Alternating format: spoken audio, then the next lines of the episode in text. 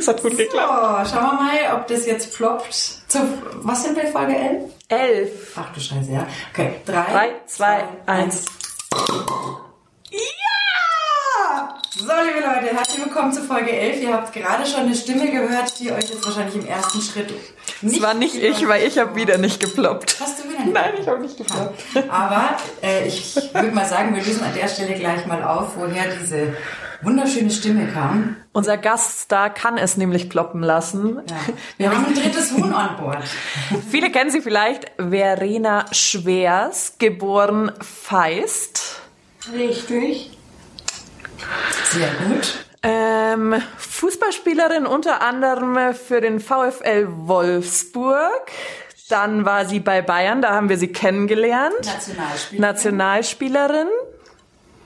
Was fehlt noch? Oh Gott, ich habe ein bisschen, Vorsitzende. ich habe ein bisschen Angst, wenn ich jetzt, ich würde noch eine Mannschaft reinschmeißen, aber da bin ich mir nicht ganz sicher. Komm, hau raus. Freiburg? Jawohl! Bockstark. An der Stelle sage ich gleich eins vorneweg. Ähm, wir sind nur stimmlich beisammen, aber nicht physisch. Das muss man ja in Corona-Zeiten immer so dazu sagen. Aber ihr wisst ja alle, dank moderner Technik gibt's da überhaupt kein Halten. Ja?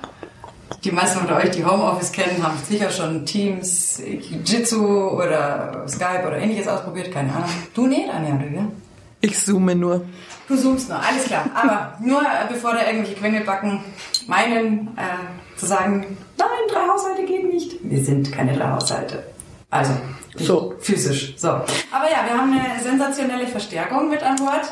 Ähm, Verena, wir kennen dich ja jetzt, äh, wie Anja das alles so schön eingeführt hat, äh, im Fußballtrikot, aber du bist ja, hast ja das Trikot an den Nagel gehängt. Ähm, wie geht's denn dir seit Karriereende? Ja, da War das sagst schwer? Du, da sagst du was. Ja, irgendwie schon. Also ich habe es mir schon ein bisschen äh, einfacher vorgestellt tatsächlich. Also du siehst jetzt, schwer will ich auch schon. Ja, du, herzlich willkommen, Dialektsprecher sind bei uns Genau. gern gesehen, gehört.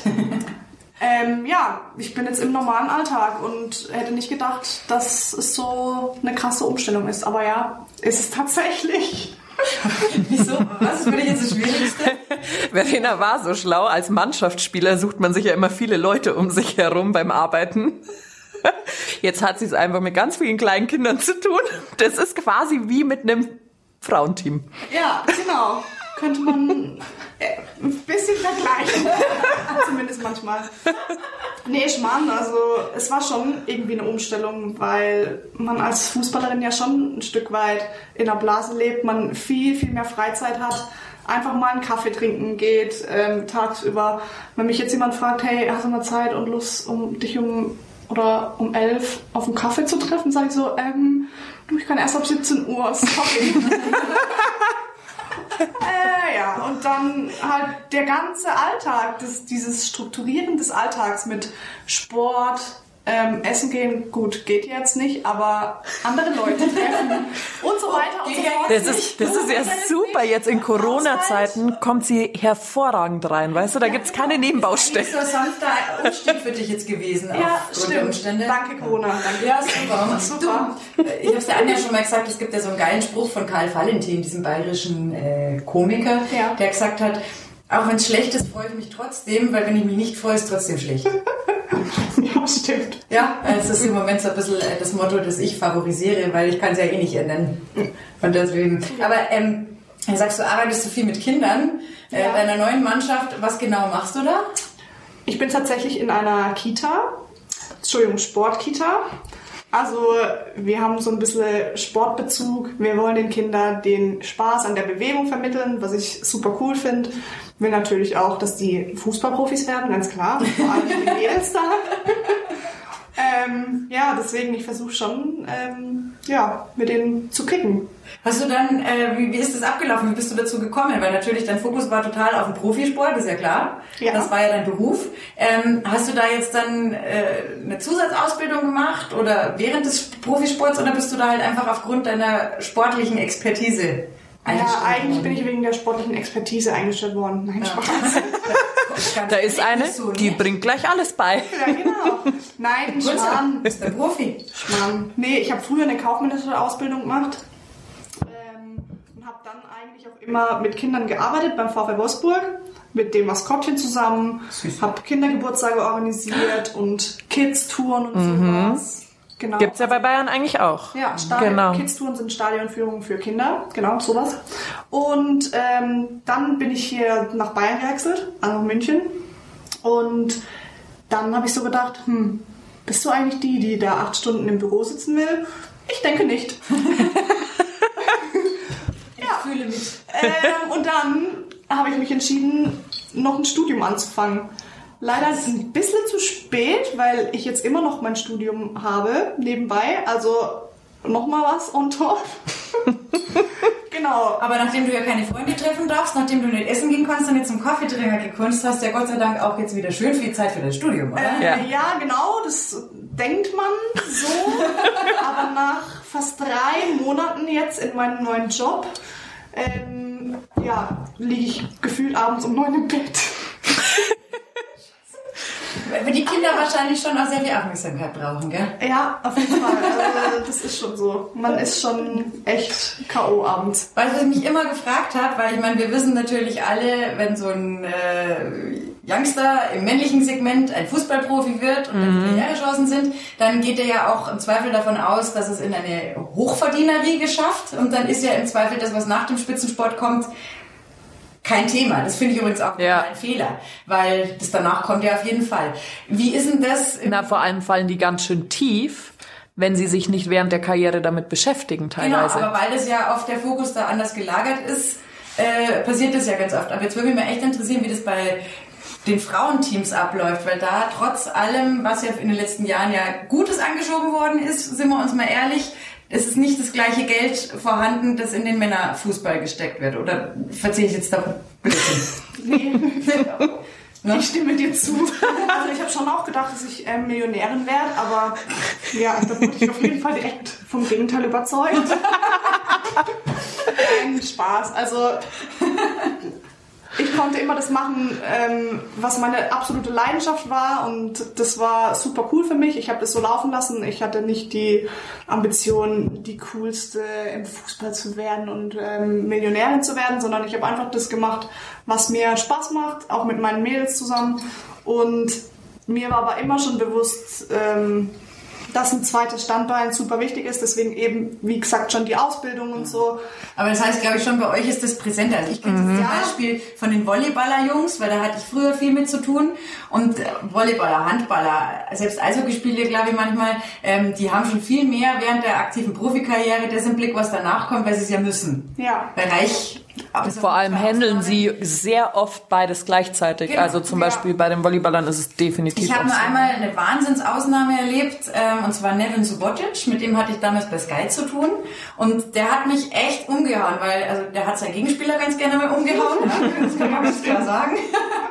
Aber was ich beim Nevin geil fand, ich meine, der Junge war damals 24, er hatte ja da schon seine Stiftung, da hat er gerade seinen Kreuzbandriss oder was er gehabt hat, ist selber dahin gefahren, hat beaufsichtigt, wie das gebaut wird und hat gesagt, ich interessiere mich jetzt auch schon für, äh, was kommt danach. Und das hat er, das darf ich glaube ich an der Stelle erzählen, das ist jetzt kein Geheimnis, der hat auch gesagt, ähm, so viel Weitsicht hat halt eben nicht jeder Kollege im Sport schon mit 24 zu checken, hey, ich muss auch noch was links und rechts machen oder vielleicht auch was zurückgeben. Und ich Ja. glaube, bei den Frauen ist das wahrscheinlich dann mehr ein Thema, oder? Also Auf jeden Fall. Also es macht jeder. Entschuldigung, meine Stimme. jeder ähm, legt den Fokus auf das zweite Standbein. Viele machen ein Studium, also vor allem Fernstudium, weil es halt viel flexibler ist Ja. und Sinn macht. Oder viele haben auch früher schon eine Ausbildung gemacht. Also es ist super, super normal, wie du auch schon gesagt hast, Anja, in anderen Sportarten halt auch. Ja. Das ist halt nur gefühlt im, im Männersport, klar, Tennis und so. Ja, Ja, aber sonst. in den anderen also, Teamsportarten. Ja. Ja, ist es eigentlich. Hast du ja den besten Bezug dazu. ja. Das ist halt schon immer so eine Sache. Aber was ich ja wirklich übelst Es gibt, ja, habe, es gibt ja auch viele Teams, zum Beispiel also im Volleyball. Hersching fährt ja das Gesamtkonzept, hat ja ganz viele Münchner oder Umlandspieler, auch von Hersching, um zu sagen, kommt zurück nach Hause oder hier seid ihr wieder daheim, da könnt ihr auch euer Studium nebenbei machen. Ja, okay, vielleicht verpasst du mal eine Trainingseinheit deshalb.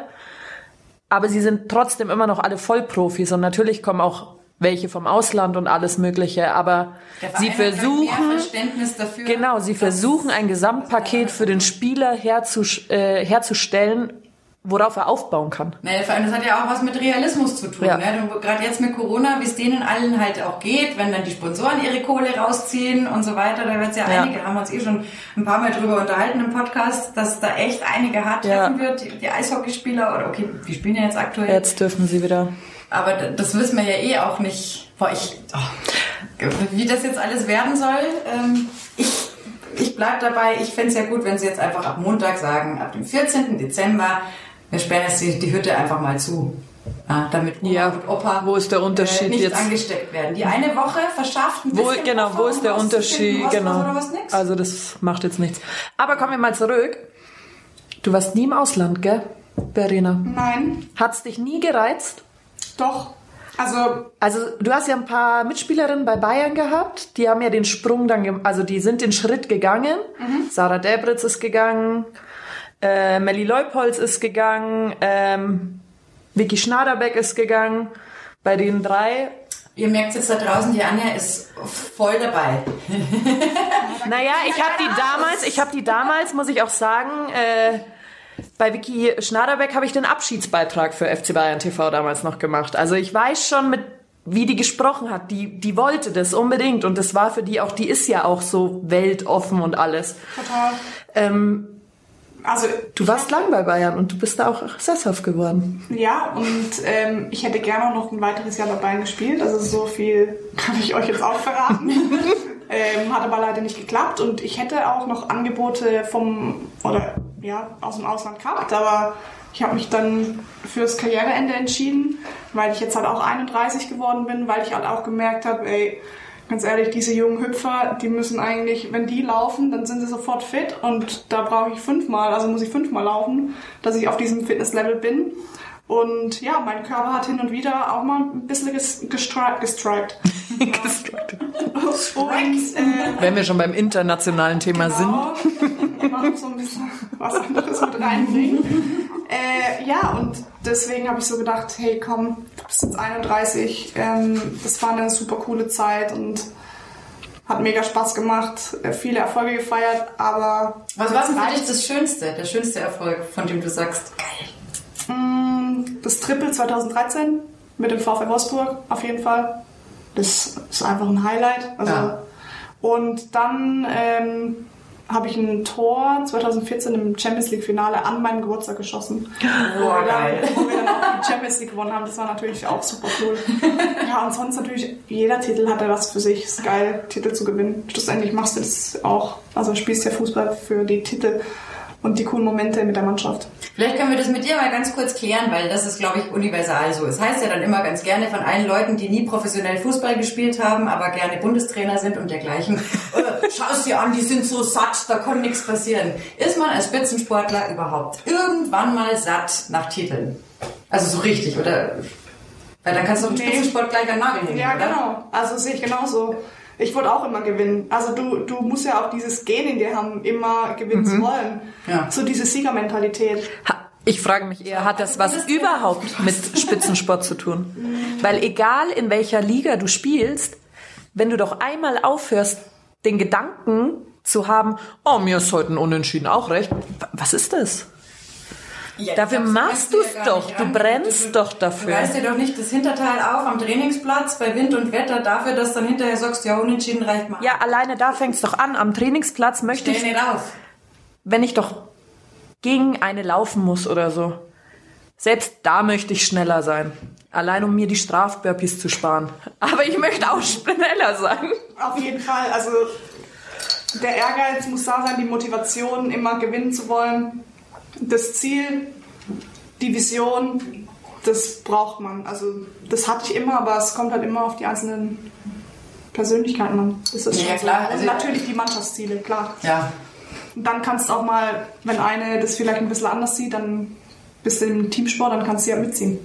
Ich finde ja auch immer ganz lustig im Moment, äh, es gibt ja sehr, sehr viele in der Sportberichterstattung, die sind so wahnsinnig taktikverliebt und äh, stellen das immer ganz, ganz weit oben an. Aber ich für meinen Teil bin halt schon immer so, dass egal, was du an Taktik trainierst und so weiter und so fort, da sind ja immer noch Menschen am Werk. Ja. Bei allem, was man da lernt. Wie viel Gewicht hat der Faktor Mensch in so einer Geschichte? Ja, super viel. Aber der Mensch zählt halt im Sport oft nicht. Halt einfach aber so. jetzt mal, wenn du so einer Fußballberichterstattung irgendwie lauscht und dann kommt der Zehnte daher und macht die 15. Taktikanalyse und sagt irgendwas von Ballbesitz oder sonstiges, wie wertest du das als Sportler? Sagst du dann, Ja, das, Das- das gehört halt dazu und ich kenne mich halt mit der Materie aus, also super gut aus. Ja. Und bei uns, es gab ja super viele Taktikbesprechungen, weil jede Mannschaft eine eigene Taktik hat und man sich darauf einstellt. Und wenn du gut vorbereitet bist, dann macht es, also kann es schon auch ein Spiel entscheiden. Aber schlussendlich kannst du die beste Taktik haben, wenn du keine Mannschaft bist, dann gewinnst du das Spiel nicht. ja. Und das Ja. ist dann eben das, wo ich mir immer denke, der Faktor Mensch ist doch das Ja. am Ende, der es am Ende, umsetzt. am Ende zählt's. Also zum Beispiel die Bayern-Frauen. Ja. Ich schaue mir immer noch jedes Spiel an, bin jetzt natürlich keine Spielerin mehr, sondern eher Fan. Sind natürlich immer noch gefühlt meine Mädels, ist ja noch nicht so, so lang her. Aber ich schaue mir auch die Spiele an und spielerisch und taktisch überzeugen die mich jetzt zum Beispiel nicht. Ja. Aber ich habe das Gefühl dieses Jahr, dass die als Mannschaft auf dem Platz stehen und dass jeder für die andere kämpft. Und das habe ich schon mal erlebt, als wir das Triple gewonnen haben. Da waren wir auch eine Mannschaft. Da waren wir nicht die beste Mannschaft in der Liga, aber wir waren ein Team und die eine hat für die andere gekämpft und deswegen haben wir dieses Ding gewonnen. Ich finde Ja. ja. sogar jetzt, ähm, wenn wir dann auf die, die männlichen Profis übergehen, ich fand auch zum Beispiel, dass es eine Phase gab, da war die Mannschaft mir persönlich, auch wenn ich da gearbeitet habe, unsympathisch. Und ich finde, Hansi Flick hat tatsächlich wieder so wie Jupp Heynckes so einen Wind reingebracht, wo du trotzdem irgendwie das Gefühl hast, Ja. da ist sich jetzt, die sind sich jetzt doch nicht zu fein, den letzten Ball doch noch erwischen zu wollen. Als Nicht-Bayern-Fan würdest du sagen, der macht den Verein sehr sympathisch. Ja, das ist tatsächlich so. Das hat der Heinkes damals geschafft, dass du, glaube ich, Den Heinkes hast du immer angeschaut. Der war so nett. Haben, also selbst wenn du die Bayern nicht mochtest, konntest du nicht ignorieren, dass es eine sympathische Mannschaft war, die alle am gleichen Strang gezogen haben. Ja. Das musste man auch als Nicht-Bayern-Fan akzeptieren. Voll. Und Das ist ja dann nur. bei Bayern schlussendlich hat man auch das Gefühl, dass die auch für den Trainer spielen. Das merkt man. Also die gehen auf den Platz und ich meine, jetzt hat man schon das Gefühl, die sind platt und haben auch viele angeschlagene Spieler. Ja. Immer fällt mal wieder einer aus wegen einer Verletzung. Aber man hat das Gefühl, da stehen immer noch Spieler auf dem Platz, die einfach diese Siegermentalität haben, diesen Willen und für den Trainer dieses Spiel gewinnen wollen. Es ist einfach Ja, und so. auch, dass die Jungen auf einmal in dieser Mannschaft Platz bekommen. Dass nicht der Ja. eine sagt, hey, ich heiße zwar Robert Lewandowski, ähm, aber Moment. Das liegt Der auch viel am Trainer. Ja. Richards darf auch mal oder so. Ja. ne? Ähm, ja klar, der lässt es zu. Übrigens ein überragender Spieler, Chris Richards. Ich, oh, ich habe das erste Interview mit dem gemacht, als der Junge frisch da war. Der war so entzückend. Warst du am Flughafen? Nee, da war ich am Campus. Da Ah, ich hatte ihn auch am Campus. gedreht. Super cool. Und der war halt so putzig, weil das war halt klassischer Ami-Junge, der natürlich mediengeschult war. Der wusste ganz genau, was erwartet wird und die Kamera ist. Aber der war halt trotzdem 17 Jahre alt und ich musste ihn erstmal beruhigen. So, Der war süß, immer. Everything's gonna be fine. Aber dann sind wir mitten im- beim Campus-Thema. Ich war immer am liebsten am Campus. Ich mochte auch Campus gern, erstens, weil ich nicht weit weg wohne. Das war vom Arbeitsweg her gut für mich, um um Feierabend zu gehen. Äh, aber der Umzug alleine zum Campus, da wurde so krass professionalisiert. Voll. Wie war das für euch Mädels? Ja, super cool. Also wir waren ja davor in Aschheim.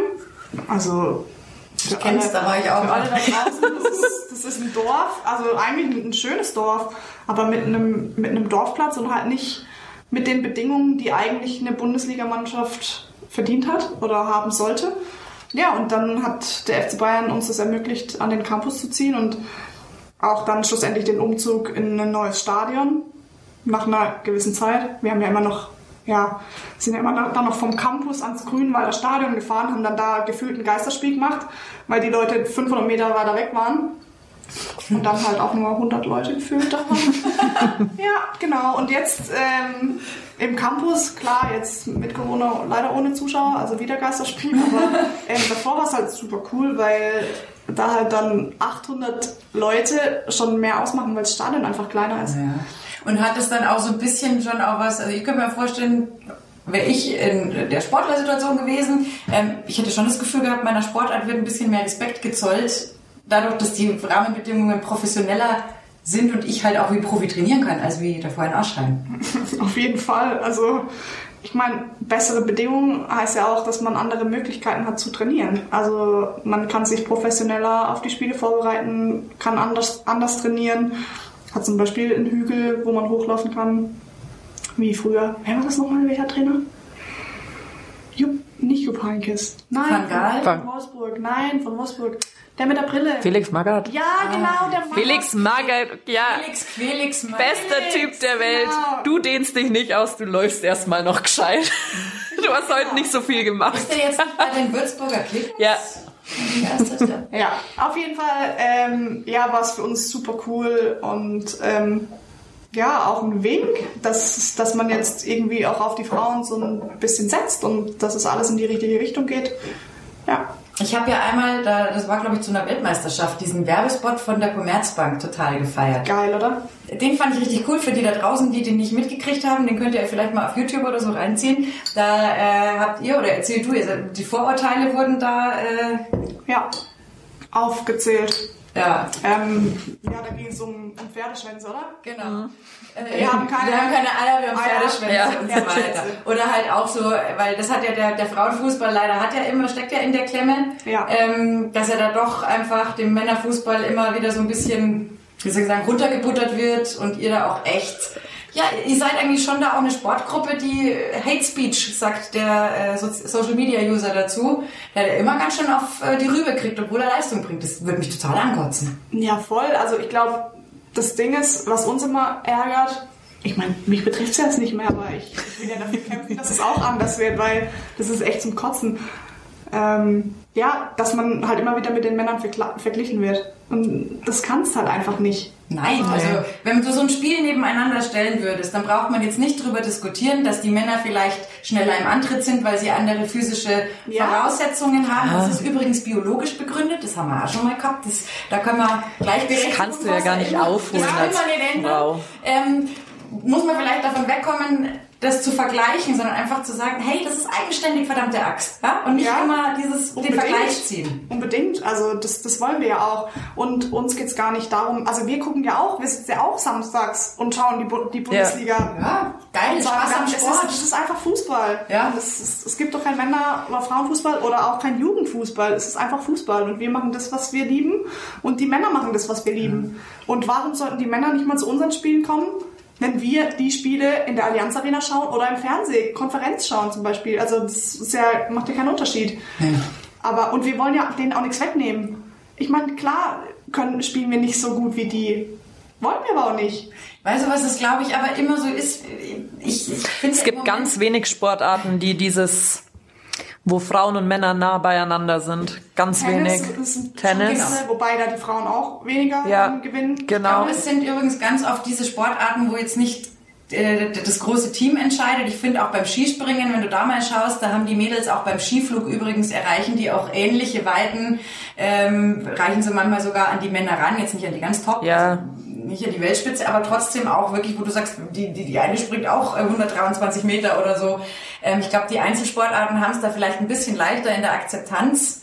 Ähm, weil da halt so die, die Dynamik des Sportes vielleicht sich ein bisschen anders darstellt, weil die springt genauso von der Schanze wie der Mann. Das ist der Bewegungsablauf, der da so gleich ist, dass da vielleicht weniger ist. Ich habe gestern, tatsächlich bin ich drüber gefallen und da muss ich wieder auf meine Volleyballschiene Über den kommen. Ball bist du gefallen? Nee, über, über so eine Grafik. Nein, nee, über den Ball falle ich nicht so oft. Und auf jeden Fall ähm, war der Signal, also das war ganz deutlich dargestellt, dass bei den Volleyballern ist es so, dass die Frauen im Vergleich aufsteigend sind, was Zuschauer und alles angeht. Also die sind, die reichen an die Männer inzwischen ran oder schließen schon auf. Genau, aber das hat keine Ahnung mit was zu tun. Ja, das ist cool. Ich meine, Vielleicht mit ja- der kurzen Kleidung. Keine Ahnung. Ich habe ja auch oft das Gefühl, dass gerade Fußball wird halt immer noch so als Nationalheiligtum Und Männer, ja. angesehen. Ich meine, also wenn ich mir jetzt anschaue, zum Beispiel, wenn ich jetzt mal kurz ein Reizthema wie Homosexualität einwerfe, ähm, ich glaube, wie in der ganzen Bevölkerung halt auch, dass es natürlich auch im männlichen Fußball Leute gibt, die homosexuell sind. Warum sollte es das nicht geben? Das sind ganz, ganz viele Männer und es ist ja auch nicht schlimm, aber ich glaube, es darf keiner drüber sprechen, weil die Spieler gefährdet werden, weil das ist ja so ein Männer, Männer, Männer, Männer-Ding. Und ich glaube, deswegen hat es der Frauenfußball da vielleicht auch manchmal so schwer, weil die Männer sagen, das ist unsere letzte Bastion. Das dürfen uns die Frauen nicht wegnehmen, so ungefähr. Also was ja natürlich komisch ist, aber äh, vielleicht ist es so, ja. der, der Trigger bei vielen, dass sie da einfach nicht aufhören können, sich zu empören. Ja, schlussendlich darf man ja auch nicht vergessen, dass die Männer auch 70 Jahre weiter sind, oder? Ja, klar. Ja. Also, oder? 70 Jahre. Also, jetzt war 50 Jahre Frauenfußball und ja. 120 Jahre Männer, oder nicht? Ja. Also, sorry. Eins habe ich manchmal auch das Gefühl, weil in den USA weiß ich zum Beispiel, ist Frauenfußball äh, richtig, voll, ja, ne? richtig. Hat mir einmal einer erzählt, war ich in Orlando unterwegs und der hat gesagt, bei den Mädels in Orlando, da knallt die Hütte. Also da ist richtig. Haben die nicht auch so, die haben doch auch so krass gekämpft um mhm das, die ganze Kohle und ja, genau. Also, genau, die, haben, also die sind ja auch durchgekommen damit und alles. Eine ganz andere Akzeptanz als bei uns. Und manchmal frage ich mich, ob das vielleicht auch so ein bisschen leider an unserer deutschen Mentalität liegt. Wenn du dir überlegst, dass äh, der Frauenfußball erst vor kurzem draufgekommen ist, den Mutterschutz einzuführen. Das war, was war das, vor zwei, drei Wochen? Ja. Lass es vier sein? Entschuldigung, liebe Leute, es ist das Jahr 2020. Frauen kriegen immer schon Kinder. Das ist so. Ja. Aber wie gesagt, diese deutsche Mentalität, ich glaube, wir sind leider mal echt so ein bisschen so diese, ein Freund von mir hat mal gesagt, äh, äh, Empörius, ne? Empörio Armani. Äh, schöne Grüße an Jan Köppen an der Stelle. Ähm, in Deutschland wird sich so wahnsinnig gern über alles empört und echauffiert. Und wir brauchen immer was, anstatt dass wir mal sagen, boah, das ist jetzt aber geil, die haben Leistung gebracht. Leistung gebracht muss man ja nicht immer alles gefallen. Das äh, Geschmack ist ja nochmal eine andere Sache, aber ich kann doch akzeptieren, dass jemand was Geiles geschaffen hat und kann es auch mal stehen lassen, anstatt wo ist das Haar in der Suppe? Das mhm. ja, vielleicht, vielleicht muss man auch einfach von dem hohen Ross runterkommen und einfach mal hingehen und es anschauen, wenn man Zeit hat. Weil ich hatte, bevor ich bei Bayern war, mit dem Thema Frauenfußball natürlich auch nicht so viel zu tun. Bin dann aber immer zu den Mädels gegangen, habe meine Reporterstücke gemacht, war dann auch mal im Stadion mhm. und das gibt dann einen anderen Flair. Also natürlich, du lernst die Mädels kennen, bist dann irgendwie immer mit der Kamera hinten dran, gehörst irgendwie schon so ein bisschen zum Team dazu, jeder macht mit dir Albereien. Aber wenn du dann mal auf ein Spiel gehst, dann möchtest du ja auch, dass sie dann gewinnen und dann feuerst du auch mit an. Und der Unterschied, ob da jetzt Männer stehen oder Männer Frauen stehen, stehen das, das ist wurscht. Natürlich. Du gehst einfach nur mit denen, mit, mit denen du dich identifizierst. Genau. Voll. Also dazu kann ich euch jetzt auch eine Geschichte erzählen. Also mein Mann, ne, also ich bin ja verheiratet und ich habe meinen Mann, beziehungsweise mein Mann hat mich beim VfL Wolfsburg kennengelernt. Er hatte mit dem Thema Frauenfußball 0,0 was am Hut, war abends wie immer seine Runde laufen und ist dann Stadion am Elsterweg stehen geblieben. Da war ein Spiel der VfL Frauen. Ich auf dem Platz, die Nummer 22 hinten links Am nächsten Morgen, er war Praktikant damals beim VW Wolfsburg. Am nächsten Morgen haben wir uns auf der Arbeit zufällig kennengelernt, sind ins Gespräch gekommen, haben uns dann verliebt. Zack. Zack. Und seitdem ist dieser Typ einfach Frauenfußball begeistert. Weil er natürlich durch mich super viele Spielerinnen auch kennengelernt hat, weil er selber findet, dass es viel ehrlicher und nahbarer ist. Und weil er einfach auch das Potenzial sieht. Er hat da richtig Bock drauf, ähm, ja, auch was zu machen. Aber da ist, glaube ich, auch das im, im, im männlichen äh, Profifußball ist schon alles so abgegrast, sehr reglementiert. Da ist schon so viel Fokus drauf. Da kann ja gar nichts mehr groß wachsen in irgendeiner Art und Weise. Oder beziehungsweise, glaube ich, ist es da auch echt schwierig, überhaupt noch gewisse Strukturen zu durchbrechen, Machtapparate aufzubrechen. Und äh, was du jetzt gerade auch beschrieben hast, das finde ich ja auch eigentlich, dass ich, ich bin auch immer gern zum Volleyball eben gegangen oder alles oder auch zum Basketball tatsächlich, weil du da wirklich noch echte Emotionen gekriegt hast, wenn du ein Interview geholt hast. Du hattest wirklich eine ehrliche Aussage, eine ehrliche Reaktion, wo du natürlich weißt, im, im Profifußball bei den Männern, da ist der Pressesprecher hat vorher schon gebrieft, was gesagt wird und mhm. was nicht. Da geht halt dann auch so ein bisschen die Authentizität flöten und die Fannähe. Und da ist bei euch natürlich im Frauenbereich noch viel, viel mehr da, was man holen kann. Ja, voll. Und schlussendlich uns erkennt man ja auch nicht auf der Straße. Also das muss ja kein so Nachteil sein, oder? Nee, eben. Das ist, das ist ja ein Vorteil. nee, also es, wie gesagt, Außer sie marschiert mal wieder über den Viktualienmarkt und dann sitzen da solche und dann so, hey, du, Die kennen wir doch. Und ich denke mir so, Ja, hä? was wollen die? Ich komme doch gar nicht aus München, lass mich in Ruhe. Ach, so kannst du nicht. Da saß aber dann einer von den Bayernfrauen auch dabei. dann mussten sie sich dazusetzen. Genau. Oh Mann, das ist echt alles ein, ein Wahnsinn. Aber trotzdem glaube ich, da ist noch echt viel Potenzial da und einfach mal echt akzeptieren, genau wie du sagst, es ist halt was anderes und nicht immer diesen Vergleich da starten und einfach mal gönnen können, Leute. Seid lieb zueinander. Es ist Vorweihnachtszeit. Man muss nett miteinander sein. Nicht immer quengeln. singen? Oh Gott, was willst du singen? Mit den, wie mit den Kindern? Wie mit den Kindern? Ja, was singst du da? Guten Tag, ich bin der Nikolaus. Das kenne ich nicht, das Lied. Heute Nacht gehe ich von Haus zu Haus. Guten Tag. Guten Tag. Ist sofort im, nee, Nee, das habe ich noch nie gehört. Bei Ich uns auch war nicht. immer dieses Lasst uns froh und munter, munter sein, Ja ja. gut, das ist ja langweilig. Ja. Aber das ist ja fast schon gerappt. Bei uns gab es dann eine Verunglimpfung eines Weihnachtsliedes auf Bayerisch, das hieß dann immer leise bieselt das Reh Ah ja, das kenne ich, ja. in den Waginger See. Oh mein Gott. Ja, ähm, ja Mei. was soll ich jetzt sagen? Doch, aber Mai, man war halt kreativ, gell? wir haben ja nichts gehabt Na, damals. genauso wenig wie jetzt. Aber ich sag euch, die Kids, die, die erden einen richtig. Also, und die geben auch so viel zurück. Ich bin jeden Tag am Lachen. Wie kommen die so mit der Situation klar? Die checken es nicht zum Glück. Also die haben kein Problem damit. Wie alt sind die so im Schnitt? Die sind von null, also von sechs Monaten, Ah, bis drei Jahre bei uns. Genau. Okay, krass. Also klein. sehr klein. Windeln wechseln. Aufheben, wenn sie hingefallen sind. Pusten, wenn's weh tut. Ist quasi wie dem Ball hinterherrennen. Immer aufstellen. Füttern, aber auch kuscheln, tanzen, singen. Ja, alles. Also es ist für dich dann schon so, dass wenn du sagst, oh, heute gar keinen Bock, weil draußen eklig und äh, dunkel und dann kommst du da hin und dann strahlst du, weil sie putzig sind? Ja, tatsächlich. Ist- also Und sie ist, hat ein Dach über dem Kopf jetzt. Davor hat sie zwei Stunden in der Kälte trainiert. Ja. Bei Wind und Wetter. Wobei ich schon, schon sage, es ist mir schon wichtig, dass ich mit den Kleinen auch rausgehe. Es muss nicht jeden Tag sein und das kannst du mit den kleinen Scheißerchen auch nicht planen, Ja. weil es gibt Tage, da können die sich nicht anziehen oder wollen die sich nicht anziehen und ähm, ja, dann ist ganz schnell schon wieder Mittagsessenszeit oder Schlafenszeit, wo die dann alle zwei Stunden einfach pennen. ja, deswegen, also man kann es nicht planen, aber ich versuche es so gut es geht, Sporteinheiten einzubauen. Also Sporteinheiten, naja. Haben wir dann immer Aramsamsam gemacht. Ja, das ist aber keine Sporteinheit. Na, aber ein bisschen Ja, Bewegungseinheit. gut, okay. Das könnte Dass ja es nicht als Sport zählt, ist mir schon klar. Live-Kinetik mit sechs Monaten. So, das ziehen wir jetzt durch. Schmeißt beide Bälle hoch und fangen dann überkreuzt. Gut gemacht. Beide Bälle liegen auf dem Boden. Das Terraband weg. Hauptsache, du hast den Ball schon mal geschmissen. Verena geht dann immer so durch, wenn sie schlafen. Und du, du wirst ein Fußballprofi.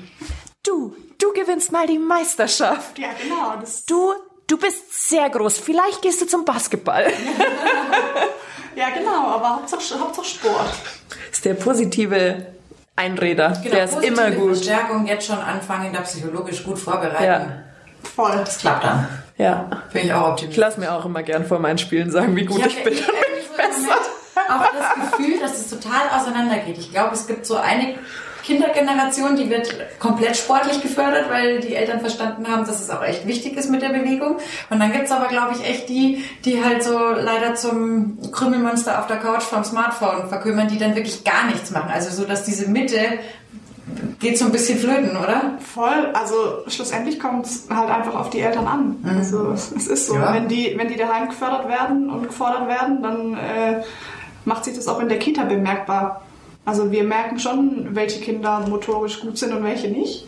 Welche Und wischen schon- können vor allem. Ja, welche, ja, aber schon. Wischen, genau. Oder welche schon selber essen können, zum Beispiel. Oder wie sie essen, mit der Gabel oder eher mit der Hand, ne? ja. Aber ja, es kommt einfach, es kommt auf die Eltern an. Das ist die Entwicklung. Es ist so. Also wir sind nur die Helfer. Ja, sowieso, das kann ja auch nicht, kann weder von äh, der, Kita oder der Schule ja alles geleistet werden. Aber es ist total oft so, also ich habe ja auch Freundinnen, die in der Erziehung tätig sind. Und es ist tatsächlich oft so, dass die Eltern sagen, ja, dann müssen sie es halt meinem Kind beibringen. Sie haben es ja den ganzen Tag. Ich sag's euch, ich habe ich hab ein Beispiel wirklich. Ich, also wir haben noch einen zweiten Standort, das ist der Kindergarten von drei bis sechs. Und kam tatsächlich ein Vater morgens, sagt so, ähm, übt ihr eigentlich auch mit den Kindern hinfallen? Ich so, Gott. äh,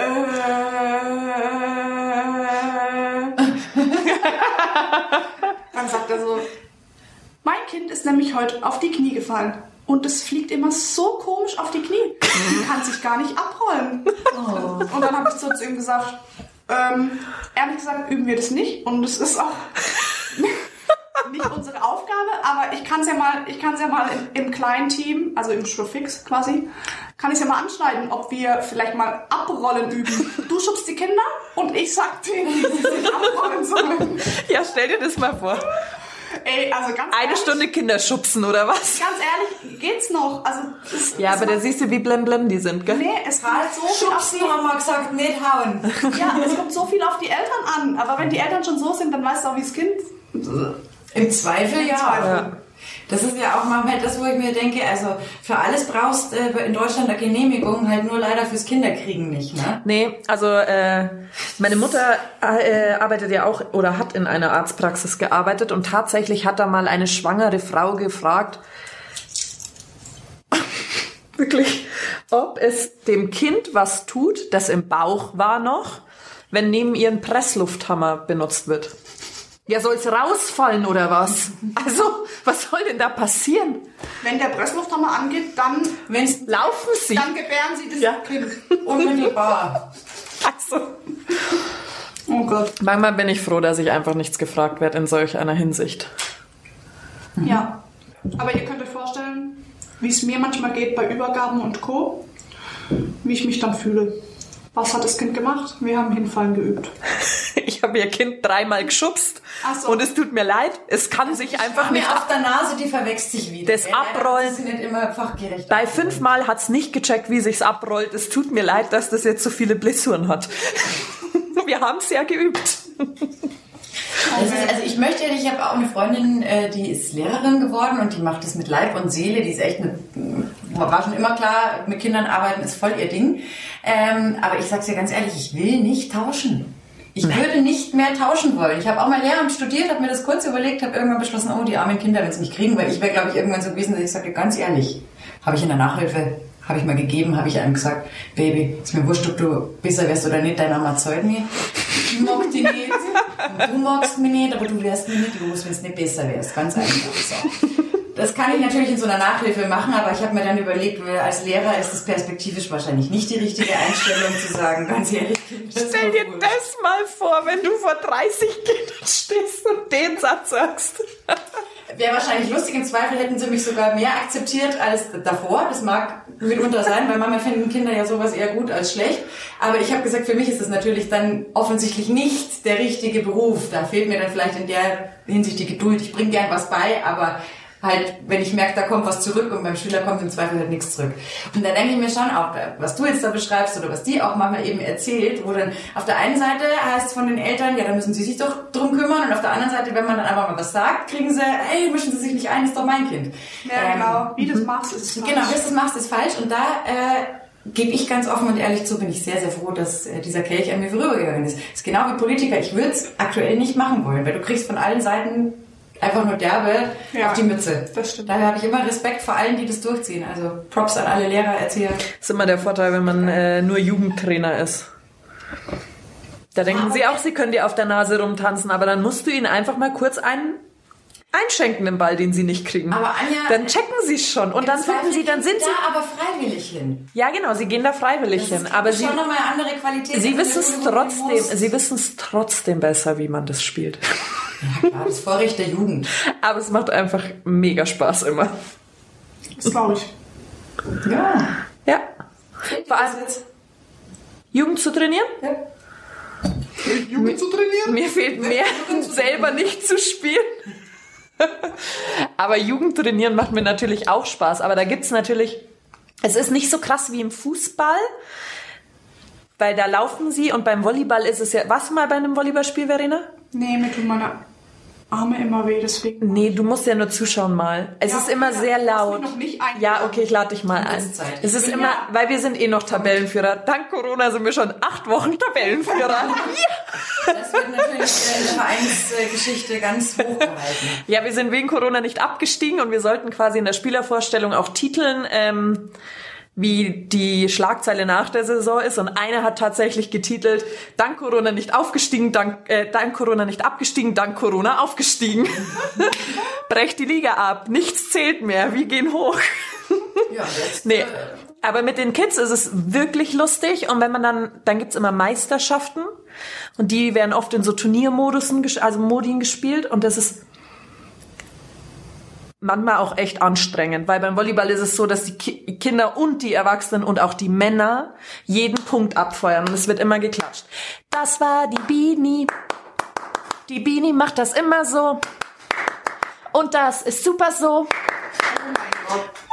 So, also das sind so Kindersprüche und es ist wirklich anstrengend und ich bin mal direkt vom Club da hingegangen und dann hat mir irgendeine Mutter ein Bier in die Hand gedrückt und hat halt gesagt, Anja, sonst erlebst du das heute, sonst packst du es heute nicht und mir ging es wirklich schlecht und dann hast du, und das ist ja so schrill alles und die freuen sich so schön und das ist ja wirklich schön, aber es wird mit der Zeit wirklich sehr laut in deinem Kopf einfach. Ich bin die Anja. Die Anja wechselt alle aus. Und, Ja, die kann's ja. ja, genau so. ich hab ein Bier. Aber tatsächlich, letztes Jahr habe ich U20 gemacht. Das ist dann mal was anderes, weil da merkst du schon, dass sie es dann umsetzen können. Da stehst du quasi, da verstehst du dann deinen Trainer, wie wenn mein Coach jetzt hat 14 Mädels so anschaut im Spiel und irgendwas erklärt und alle schauen ihn an wie so Hausboote. Verstehe ich das jetzt auch, wie er sich fühlt. Na, immerhin, das ist ja immer das, der Vorteil, sage ich ja auch an der Hotelerziehung, ne? Wenn du da Hoteldirektor geworden bist, dann warst du vorher in der Küche oder Ja. auch im, äh, hast die Zimmer machen gelernt, da hast du wenigstens eine Ahnung, was die anderen leisten und dann man vielleicht ein bisschen empathisch Ja. und richtet den eigenen Trainer nicht gleich zugrunde. Ja, aber tatsächlich, wir, ähm, wir sind ja äh, eine Mannschaft, die von einer Münchner Brauerei gesponsert wird und die hat ganz viele Mannschaften. Und dann sind mal die Fußballer von Deisenhofen zu uns gekommen. Die dritte nennen die sich. Die spielen A-Klasse oder so. Hast du ins Crowdfunding? Oh, dann können wir am Samstag vor Weihnachten deine Zinsen abholen. Jetzt schon? Hinten im Werk. Ich habe ja. jetzt erst ins Crowdfunding Ah, investiert. ich frag mal nach, wie das ist. Weil da ist Beer Drive-In. ist es so? Ja, fast mit dem Auto rein und dann wird dir der Kofferraum vollgeladen und dann fast wieder aus. Also viel habe ich aber auch nicht investiert, gell? Macht nichts. Ich habe nicht im Lotto gewonnen. Und auf jeden. Fall ähm, sind wir halt auch so eine Mannschaft mit diesem Icon auf der Brust, sage ich jetzt mal, oder mit dem Logo. Und dann äh, sind diese Jungs zu uns gekommen. Und es war super witzig. Also für sie, wir haben 3-2 verloren. Und wir sind dann hochgekommen und haben uns bedankt, dass sie da waren. Und dann meinten sie so zu uns, Mei, das ist so schön bei euch, gell? Ihr seid immer gut gelaunt. Wir haben gerade verloren. Ja, aber ihr klatscht immer und dann haut ihr euch alle auf den Arsch. Oh, wow. Okay, Männer, wir haben verstanden, warum ihr kommt. Wir haben kurze Hosen an, wir hauen uns auf den Arsch und wir freuen uns auch, wenn wir verlieren. Nein, wir freuen uns nicht, wenn wir verlieren. Ihr seid noch besser in der Lage, eure Emotionen zu kontrollieren. Dann vielleicht. Ich kann meine Emotionen nicht so gut kontrollieren. Nee? Nee. Laufen wir noch? Ja, wir laufen noch. Okay, dann, dann bin ich ja schon beruhigt. Nicht wie beim ersten Mal. Nee, Zack, bumm. Also ich habe das am Anfang nämlich mal gehabt, da war ich mit dem Programm noch nicht so vertraut. Ähm, wenn man äh, das benutzt, dann sind nur acht Takte eingestellt. Ich kann nichts damit anfangen. acht Takte sind eins, zwei, drei, vier, fünf, sechs, sieben, Ah, acht ja, vorbei. Vorbei. Ja. Bei Tanzen kann ich auch nicht. Also von dem her passt ja. Solltest du da jemals Nachhilfe brauchen? Ich habe 18 Jahre lang Ballett, Jazz und Modern getanzt. Oh mein Gott. Also Ballett tanze ich will ich auf jeden Fall nicht. Jazz.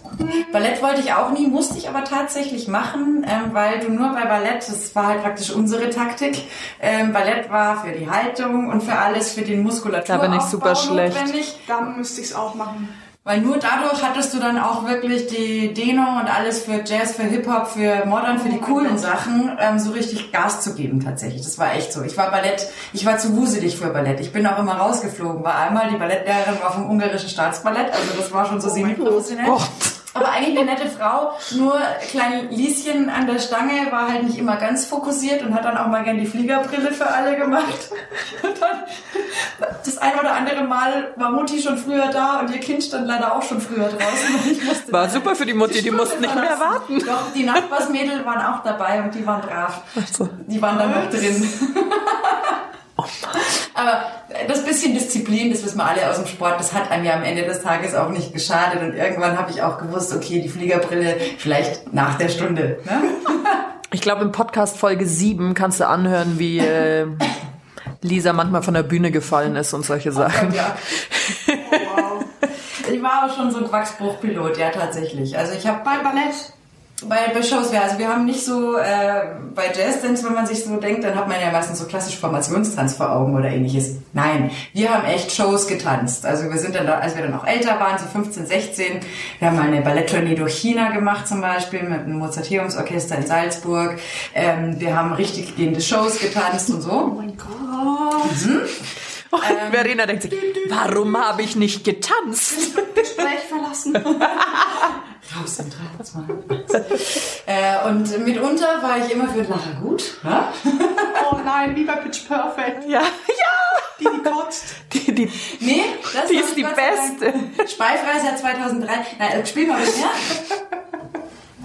Aber das ein oder andere Schöne ist mir dann schon auch passiert. Ich bin mal, also im Glauben noch auf der Bühne, also der Abgang, ne?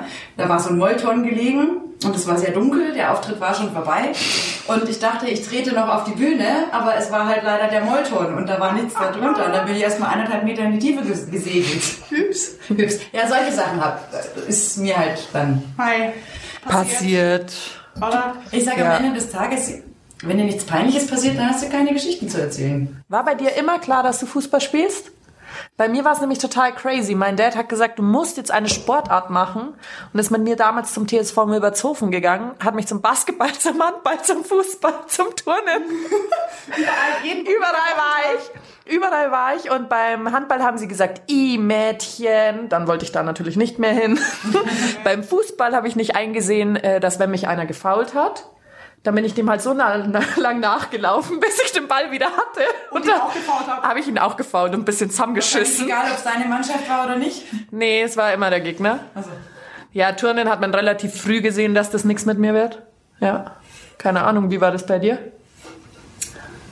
Ähm, ja, gute Frage. Also, nee, das ist noch nicht klar. ich komme nämlich aus einer Tischtennisfamilie. Oh, Ja, mein Papa spielt immer noch Tischtennis, meine Schwester hat Tischtennis gespielt, mein Opa hat Tischtennis gespielt, meine Mama nee, hat kein Tischtennis gespielt, meine Oma auch nicht. wann wurdest du enterbt? Ähm, tatsächlich über, übers Tischtennis spielen, weil wir danach immer mit den Jungs Fußball gespielt haben. Und ich war immer das einzige Mädel, was da Bock drauf hatte. Und dann habe ich ja erst mit elf Jahren noch angefangen, Fußball zu spielen. Also, also super, super spät. Und nur in Mädelsteams. Deswegen, also ich denke immer noch, wie hast du wie konntest du eigentlich diese Karriere so schaffen? Weil schlussendlich haben alle bei Jungs gespielt, haben alle mit vier, fünf Jahren angefangen. Ja, Wie hat man dich dann entdeckt? Weil das Scouting wird ja ein bisschen anders laufen im, im Frauenfußball. an, Tatsächlich war der ehemalige Trainer von, von den SC Freiburg Frauen Trainer der ersten Herrenmannschaft in meinem Heimatverein, wo ich auch gespielt habe. Und ich war halt dann irgendwann so Fußball verrückt, dass ich jeden Tag Fußball gespielt habe. Und wenn die Mädels kein Training hatten, bin ich einfach zu den Männern gegangen. ich bin hier, ich zahle hier Mitgliedsbeitrag. habe mit denen Lauftraining gemacht und so weiter und so fort. Ich meine, klar, ich durfte nicht mitmachen, aber ich habe dann irgendwie den Ball hochgehalten nebendran und dann kam der Trainer und hat gesagt, hey, komm, du bist gut, geh mal zum SC. Und ja, dann habe ich B-Juniorin gespielt und dann kam auch mein Trainer dann von den Mädels und hat gesagt, hey, komm, du bist eigentlich so gut, geh mal da zum Probetraining und dann hat das alles so seinen Lauf genommen. Habe ich es einfach so laufen lassen, also Aber auch ein schönes Easy. Beispiel dafür, dass wenn man was will, Ja. dass man sich halt nicht aufhalten lassen soll, nur weil der Rahmen jetzt vielleicht nicht gleich passt. Ne? Oder die Eltern sagen, ey, du kriegst eh, wenn du eine auf Schienbein bekommst, dann Dann hast du eine Narbe. bekommst, nee, nee, dann, dann hörst du doch eh auf. Du Männer. Du. Nee, Quatsch. Aber die haben echt gedacht, ähm, das halte ich nicht durch, weil wenn die eine drauf bekommen, dann will ich lieber wieder zurück zum Tischtennis. Die haben die Hoffnung du, halt die gehabt. Schienbein schon noch früher, also sorry, also selbst wenn man da irgendwie eine mal drauf bekommen hat, da hat man nichts gemerkt. Das waren richtige Teile, also mit Knöchelschoner und bis zum Riesig, Knie. gell? Waren riesige, ja, die waren riesig. Ja. Ums ganze Bein drumherum, dass man das Knie noch beugen konnte. Also es, Und jetzt, hat, wenn du dir anschaust, die Ja, kleinen jetzt- Dingerler, die da sie so, reinsteckst. jetzt hat man, hat man so Pappdinger da drin. Da tut's weh, wenn einer durchrauscht. Aber es sieht cool aus. Ja, sieht cool aus. Ja, manchmal muss man halt die Funktionalität zu Kosten der Optik. Da musst du halt immer hoffen dann in der Profiliga, dass du keinen drin hast, der halt quasi in der Holzfällerliga gelernt hat. Richtig. Den hast du Und den hat immer. man immer. Ja, einen gibt's immer. Ja. Das glaube ich auch. Tatsächlich. Boah, ich habe heute echt so geflucht, weil mein Auto war noch beim TÜV. Deswegen hatte ich dir übrigens ein Jahr vorher geschrieben, weil ich hatte so Schiss, dass ich nicht rechtzeitig zum Podcast schaffe. Ah, ich habe beim TÜV immer nur Angst, dass mein Auto nicht durchkommt und krieg fast Heulkrämpfe schon, wenn ich warten muss. Ja, das habe ich gestern schon durchgemacht, das Thema, weil äh, gestern war schon der TÜV. Ähm, und ich dachte eigentlich, ich kann gestern schon wieder äh, äh, das Auto mitnehmen, aber bedauerlicherweise war dann doch mehr zu machen. Wenn du das Wort Ölwanne hörst, dann weißt du eigentlich schon Bescheid. Aber 3800 Euro? Gott sei Dank nicht, das hätte den Wert des Autos überstiegen. Da hätte sich Lisa ein neues kaufen können. Äh, Was hast du denn für ein Auto? Ich habe einen entzückenden Fiat Punto. Ich liebe ihn. Also ich bin sehr zufrieden mit meinem Auto. Ähm, ich möchte auch tatsächlich kein anderes. Es ist ideal für die Stadt. Da kann man aber auch was transportieren. Ähm, reicht für mich. Ja? Ja, da bin ich bescheiden mit meiner kleinen Knutschkugel. Ich habe noch eine kleinere Knutschkugel. Was hast du? Die kleinste Knutschkugel. Die kleinste Knutschkugel. Die es gibt. Ja, aber ganz ehrlich, da findet man immer einen Parkplatz. Ja, mega.